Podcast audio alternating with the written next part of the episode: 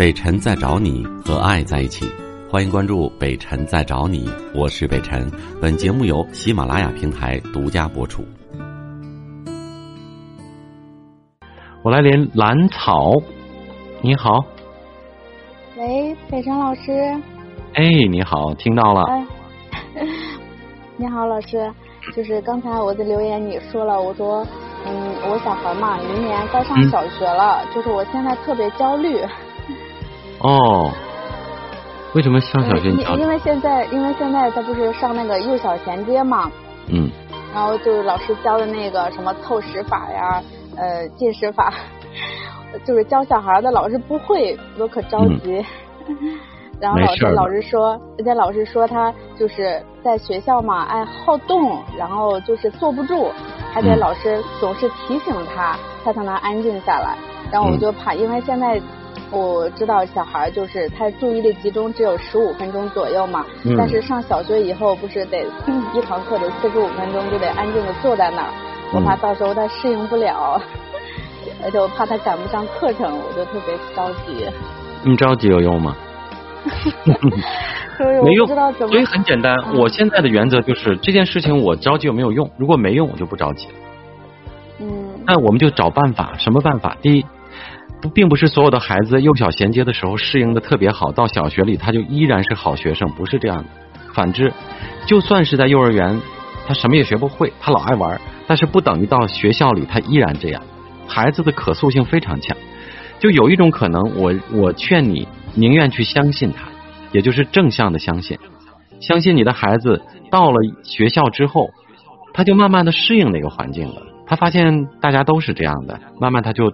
适应了，因为小孩子有早熟有晚熟的，有的三四岁三四岁就可以呃意识到背唐诗，然后很认真背几百首，但有的孩子什么都不会，但是到了小学，他意识到了或者他瞬间成熟了，他就可以做得很好。幼小衔接其实不是主要接教知识，是教一种学习的习惯，或者怕他们不适应，是做一个过渡啊，不是。不是说他没学会，他以后就一定不会。到小学一年级开始，一切东西知识体系必须要掌握的，还是要从头教起的。你放心好。嗯，是的，我就怕上小学了，老师就不教这些东西了，他到时候都跟不上。因为现在小学不是竞争也可激烈吗？不要那么多担心，因为你的担心是毫无意义的，没有用。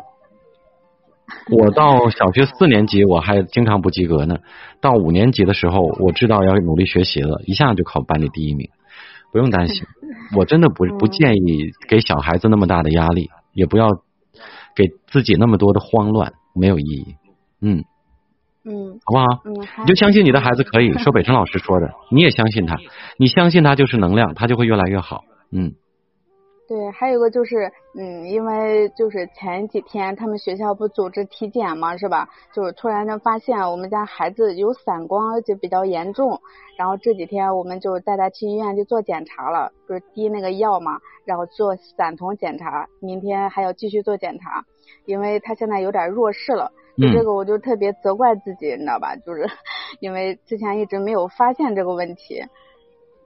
你责怪自己干嘛呀？我就没有早点发现嘛，如果早点发现，早点带他去医院检查，就应该会好一点。你现在已经很早了，那你要是到了到了上学以后才发现呢？什么叫早呢？呃，你你，我觉得你有一个问题，就从你反映的这两个事情当中，都我都能感觉到，你特别负面，你特别容易把责任揽到自己身上。就孩子的，哪怕学习没认真或者没学好，你也会揽到自己身上，变成自己焦虑，这样不好。嗯，因为我我平时陪他时间比较少嘛，然后 就觉得自己陪伴的不够。那就想办法去多陪伴，不要在别的方面没有用的方面去焦虑，或者说去自责，毫毫无意义。一边自责一边不去改变，那有什么用呢？你知道陪伴的少，那就多去陪伴。只有在那件事情上解决了，才是根本的，对吧？否则你你你你你你你空空的去焦虑或去着急有什么用啊？没有意义啊！嗯，好，谢谢北张老师。嗯，加油，你的孩子很好，你要相信他会很好，你也相信他以后会很好，要给他多输出正面的能量，而不是焦虑担心。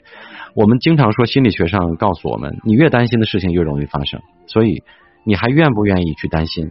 对孩子担心就是给孩子最温柔的诅咒，记住这句话。嗯，记住了。加油。嗯，好嘞。呵呵，也是有回音，所以我就感觉两个人在抢着说一样啊。但是终于把这个问题说完了。我再想跟大家重复一下，记住，你过分的以爱的名义在担心对方，这就等于温柔的诅咒，这就是负能量的传递。比如说，你担心孩子被车碰了，出车祸，你老这么担心，老这么担心，这就等于温柔的诅咒。听懂了吗？因为你的负能量会驱使有一天孩子可能真的会被车碰了。我经常在演讲中说这句话。你为什么不能给孩子强大的力量呢？而是给他温柔的诅咒呢？与他相伴的漫长岁月里，您自会心领神会，聆听，任你收放自如，抛开城市的纠缠。自有你的天性，听觉所及，本能无可禁锢。北辰在找你，聆听电波另一端的声音。